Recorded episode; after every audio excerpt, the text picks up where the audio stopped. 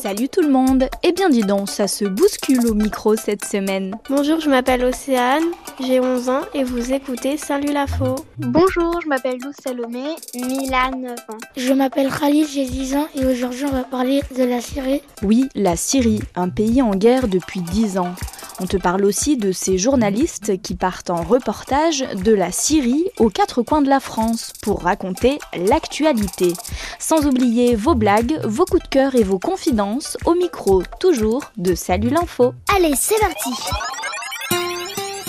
cette semaine, dans l'actualité, on a beaucoup parlé d'un pays du Moyen-Orient, la Syrie. Ça fait dix ans que ce pays est en guerre. Ça veut dire que depuis 2011, près de 6 millions d'enfants sont nés en Syrie et n'ont connu que la guerre dans leur pays. Comment a commencé la guerre en Syrie? Elle a démarré en mars 2011, quand des Syriens se rassemblent pour manifester et demander plus de démocratie, plus de liberté et le départ du président au pouvoir, Bachar el-Assad, jugé trop autoritaire. En réaction, le gouvernement a recours à la violence, la répression. Une partie des manifestants décide donc de prendre les armes pour se battre contre le pouvoir en place. Peu à peu, d'autres groupes armés, certains terroristes, commencent aussi à se battre. C'est comme ça que la Syrie entre en guerre civile. Est-ce qu'il y a plus de gens qui sont restés au pays euh, euh, avec la guerre ou est-ce qu'il y a plus de gens qui sont partis du pays? Plus d'un Syrien sur deux a quitté sa maison à cause de la guerre, selon l'Organisation des Nations Unies. Près de 5 millions et demi d'entre eux se sont réfugiés dans d'autres pays. Euh, comment les choses sont devenues? Les maisons? Euh, Je sais pas, les écoles comme ça alors d'abord en disant, il faut savoir que cette guerre a fait des victimes, près de 390 000 morts, dont 22 000 enfants selon l'Observatoire syrien des droits de l'homme. Et il y a eu aussi beaucoup de destruction dans les villes à cause des combats et des bombardements. Aujourd'hui, par exemple, on estime que près d'une école sur trois est toujours inutilisable. Est-ce que avant c'était pire que maintenant ou ça s'est un peu calmé? Pour te répondre, j'ai posé la question à un chercheur spécialiste de cette région, David Rigoulet-Rose. Aujourd'hui, il reste euh, quelques combats localisés sporadiques, euh, mais sur le plan militaire, la situation est plus ou moins stabilisée, on peut dire entre guillemets. Euh, le problème, c'est que la Syrie est, aujourd'hui un pays divisé, et, même si le gouvernement a, reconquis l'essentiel de, de la Syrie, une partie du pays échappe encore à son contrôle. Tu l'entends, hein, le conflit n'est pas encore fini, et des enquêteurs de l'ONU, l'organisation mondiale chargée de maintenir la paix, demandent à ce que les crimes de guerre commis pendant ces dix ans soient jugés. En attendant, la situation sur place reste difficile pour les habitants. À ce jour, des millions de Syriens ont toujours besoin d'aide humanitaire pour pouvoir vivre. Et maintenant, on parle de quoi? Tu as peut-être déjà entendu parler de la trisomie 21. J'ai déjà entendu ce mot, mais je sais pas ce que ça fait. À l'occasion de la journée mondiale de la trisomie 21, ce dimanche 21 mars, on a décidé de parler de ce sujet avec Luna. Bah, moi, c'est Luna, j'ai 11 ans, j'ai deux sœurs, dont une sœur trisomique. La trisomie 21, c'est en fait une anomalie des chromosomes. Les chromosomes, ce sont ces toutes petites parties de notre organisme qui contiennent les informations sur notre corps. Par exemple, la couleur de nos yeux. Un humain possède 23 paires de chromosomes. Et oui, ça va par deux, comme les chaussettes. Chez les personnes avec une trisomie, la paire numéro 21 se compose de 3 chromosomes au lieu de 2, d'où le nom de trisomie 21. Bah, la trisomie, c'est une sorte de retard mental. Les gens comme ma petite sœur, et eh bah, ils ont du mal à apprendre des choses. Ils apprennent bien, mais ils prennent du temps. Et ce n'est pas toujours facile d'être accepté par les autres, nous explique euh, Luna. Pas des gens de mon âge, mais des gens de son âge qui la traitaient de zombie. Bah, je leur disais que c'était pas très bien, euh, qu'il faut faire attention à ce qu'ils disent, qu'il peut la toucher beaucoup et que c'est une personne comme les autres. Alors Luna a un message pour celles et ceux qui ne connaissent pas la trisomie 21. Bah, même avec la différence, on ils sont tous des humains, on est tous pareils. Merci Luna d'avoir répondu à nos questions. Et oui, tu as raison, hein, c'est bien mieux de vivre ensemble en s'acceptant les uns les autres comme on est. Qu'est-ce qui se passe dans le monde? Des scientifiques, notamment français, viennent d'identifier une météorite vieille de 4,565 milliards d'années. Ce bout d'astéroïde tombé sur Terre a été trouvé l'an dernier dans le désert en Algérie, en Afrique. Ça veut donc dire qu'elle est plus ancienne que la formation de notre planète Terre. Du 22 au 27 mars, c'est la semaine de la presse et des médias à l'école. Et le sujet s'invite aussi dans Salut l'info, bien sûr. Il faut dire que sans les journalistes reporters qui travaillent pour des journaux, des chaînes de télévision ou pour des radios, il serait bien difficile de raconter l'actualité. Pour parler du métier de reporter sur le terrain, Camille a rencontré une journaliste de France Info, Sandrine Etoa. Alors on est à la rédaction de France Info à Paris. Je ne parle pas trop fort parce qu'il y a des journalistes qui travaillent autour de moi. Je viens de rejoindre la reporter Sandrine Etoa. Bonjour Sandrine. Bonjour. Alors aujourd'hui tu es arrivée à 9h30 à France Info. C'est quoi la première chose que tu fais quand tu arrives au bureau? Alors la première chose que je fais c'est que j'allume mon ordinateur et je regarde le fil des dépêches d'information. Donc euh, c'est comme un logiciel, on va dire, qu'on trouve dans, toutes les rédactions de France, mais même du monde entier, donc qui est fait par l'agence France Presse, où on a en temps réel toute l'actualité qui arrive dans des, des dépêches, qu'on appelle des dépêches de longs articles plus ou moins développés sur les dernières nouvelles. Donc la première chose que je fais en arrivant, c'est d'allumer mon ordinateur, de regarder les dépêches, puis ensuite regarder mes mails. Et puis ensuite, euh, j'attends la discussion avec mon chef pour savoir euh, quel sera le, sujet du jour. Soit moi j'ai un sujet à proposer que j'ai en tête, ou là, lui, il a une urgence quelque chose qui est déjà écrit dans l'actualité ou quelque chose qui vient juste de se, de se produire. La dernière fois, pour donner un exemple récent, je venais de terminer mon petit déjeuner quand mon chef m'a appelé pour me dire euh, Sandrine, il faut que tu ailles à Argenteuil, il s'est passé quelque chose de grave. Euh, il y a une, une adolescente de 14 ans qui a été retrouvée morte, noyée. Et visiblement, euh, bah, elle est morte noyée parce qu'il y a eu une bagarre avec deux de ses camarades qui l'auraient poussée. Enfin voilà. Et donc là, la première chose que j'ai faite en arrivant, c'est pas d'allumer mon ordinateur, c'est de récupérer mon enregistreur pour me rendre le plus vite possible à Argenteuil, parce que quand on est reporter, on se rend compte que quand il se passe quelque chose, il faut arriver le plus rapidement possible pour avoir des témoins. Parce qu'après, très vite, bah, il y a moins de personnes, c'est plus compliqué de raconter.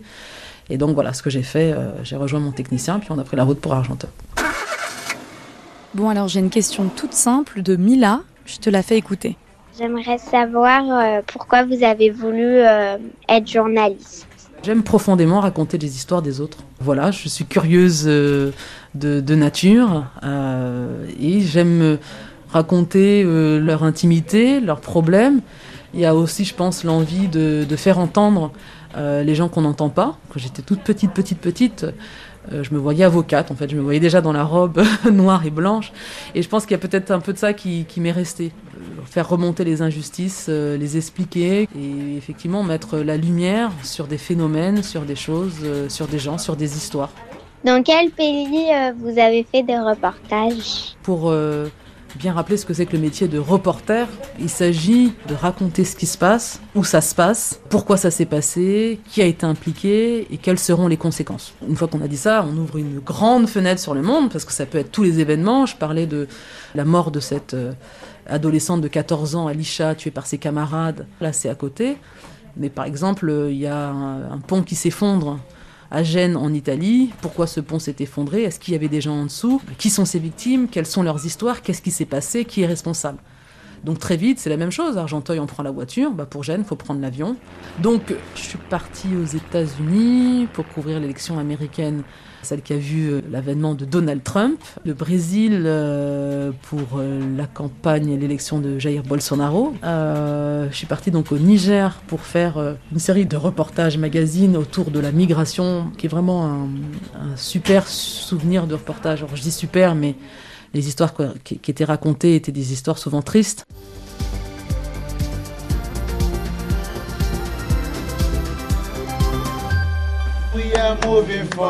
À quelques jours de l'épreuve déterminante du Sahara, ces quatre migrants originaires du Liberia chantent pour se donner du courage. J'étais avec les membres de l'OFPRA, en fait, euh, qui est euh, le bureau qui accueille les réfugiés et qui évalue euh, leur histoire pour savoir si on va leur accorder leur statut de réfugié. Donc évidemment un sésame important pour toutes ces, ces femmes euh, et hommes euh, et enfants qui fuient leur pays parce que, parce que la guerre, parce que persécution, parce que leur religion, etc. C'était à la fois poignant et, et, triste à la fois. J'ai une dernière question de Lou Salomé pour toi. Combien d'années d'études euh, vous avez fait pour devenir reporter Et comme école? Euh, Moi, en l'occurrence, j'ai fait des études d'anglais et une école de journalisme.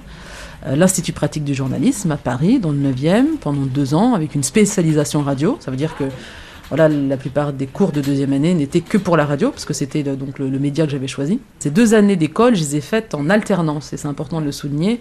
C'est-à-dire que j'avais à la fois un pied dans le monde de l'entreprise, en l'occurrence Radio France, et un pied à l'école, la théorie et la pratique.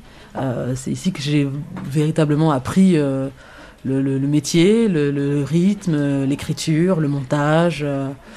La réactivité aussi qui va avec, euh, ce média d'info en continu. Et donc très vite, euh, on se sent prêt, armé, légitime, crédible pour postuler au poste de notre choix. Et moi, j'avais fait un peu plus de trois ans et demi avant d'être embauché euh, dans ma radio de cœur, si je puis dire, ici à France Info. Merci Sandrine et bon reportage. Merci Camille. Et pour les enseignants et les élèves qui nous écoutent, sachez que l'équipe de Salut l'Info parlera du métier de journaliste à l'occasion de la semaine de la presse et des médias à l'école. Une conférence en ligne, rigolote et gratuite aura lieu jeudi 25 mars. Alors si ton maître ou ta maîtresse est intéressé, toutes les infos sont sur le site d'Astrapi et de Radio France. Non mais vraiment, j'ose pas le dire. J'ai pas envie d'en parler. Mais si, vas-y, on se dit tout. Cette semaine, c'est Garance qui nous a laissé un message sur le répondeur de l'émission au 01 47 79 40 00 pour nous parler d'un problème qui la tracasse. Bonjour, salut l'info, je m'appelle Garance, j'ai 10 ans, j'habite à Paris et je suis en CM2 et à l'école, en fait, j'utilise un ordinateur parce que j'ai un peu, j'ai, j'ai un TDAH, puis j'utilise un ordinateur, j'ai moins de copines à l'école. Et j'en avais plein et depuis que j'utilise l'ordinateur, et ben j'en ai moins, enfin j'en ai gardé une.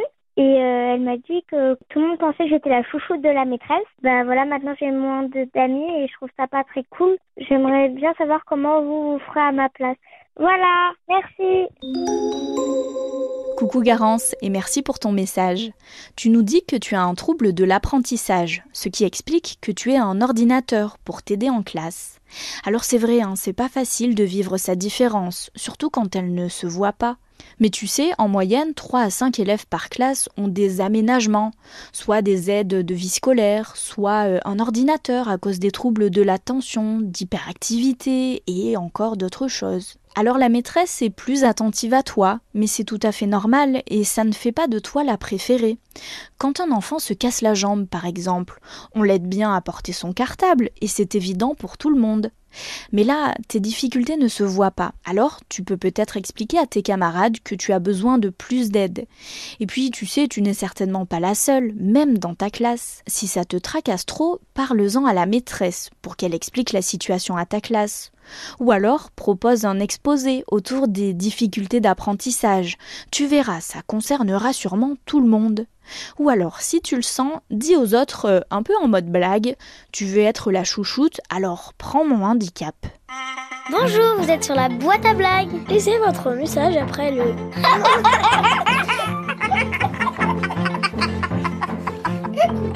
Bonjour, je m'appelle Octave, j'ai 6 ans, j'habite à Pau. Voici ma blague. Pète et répète sont sur un bateau. Pète ton ballot qui reste? Répète. Pète et répète sont sur un bateau. Pète ton ballot qui reste? Répète. Pète et répète sont sur un bateau. Pète ton ballot qui reste? Bonjour, je m'appelle Gustave, j'ai 8 ans et j'habite à Pito. Je vais vous raconter cette blague. Comment Toto fait-il pour refroidir son chocolat? Il met du sucre glace. Bonjour, je m'appelle Apolline, j'ai 9 ans et j'habite à Viroflay. Voici ma blague. Quelle plante n'a ni feuilles ni aiguilles La plante des pieds. Eh oui, la plante des pieds, c'est comme ça qu'on appelle la partie de notre pied qui touche le sol. Merci pour vos super blagues, on vous applaudit des deux mains et des deux pieds. Attends, pars pas tout de suite, c'est pas encore fini Il n'y a pas que les blagues pour provoquer des fous rires, il y a les chansons aussi. Milo te parle d'un chanteur qu'il adore, un chanteur plutôt rigolo. Je vais vous proposer euh, Old Olaf parce que je trouve que c'est un chanteur qui fait des chansons très très drôles. Ses chansons, c'est presque des chansons humoristiques, je crois qu'on dit comme ça. Les enfants, rebellez-vous, cassez tout, donnez des coups. Voici venir le grand changement, la révolution des enfants. Bah, elle parle un petit peu de plein de choses, ça dépend des chansons. Il y a des chansons qui sont tristes, des chansons qui sont plus, euh, qui sont plus vifs. Bah, je trouve que ces chansons sont quand même très très drôles. Oui, des bisous, des bisous, des bisous, des bisous sur les genoux, des bisous tout beau, tout doux, sur la joue, des bisous, des bisous sur le ventre ou bien dans le cou, des bisous un peu voyous, oui, des bisous. Ce que je ressens euh, quand je les écoute, je sais pas, je ressens souvent de la joie, je ressens souvent, je suis de bonne humeur et euh, ça me fait rire surtout. Et si toi aussi tu aimes bien rire, ne rate surtout pas notre épisode de la semaine prochaine. On te parlera d'humour et de fou rire. Allez, on en rigole déjà d'avance avec l'équipe de Salut l'Info. À la semaine prochaine.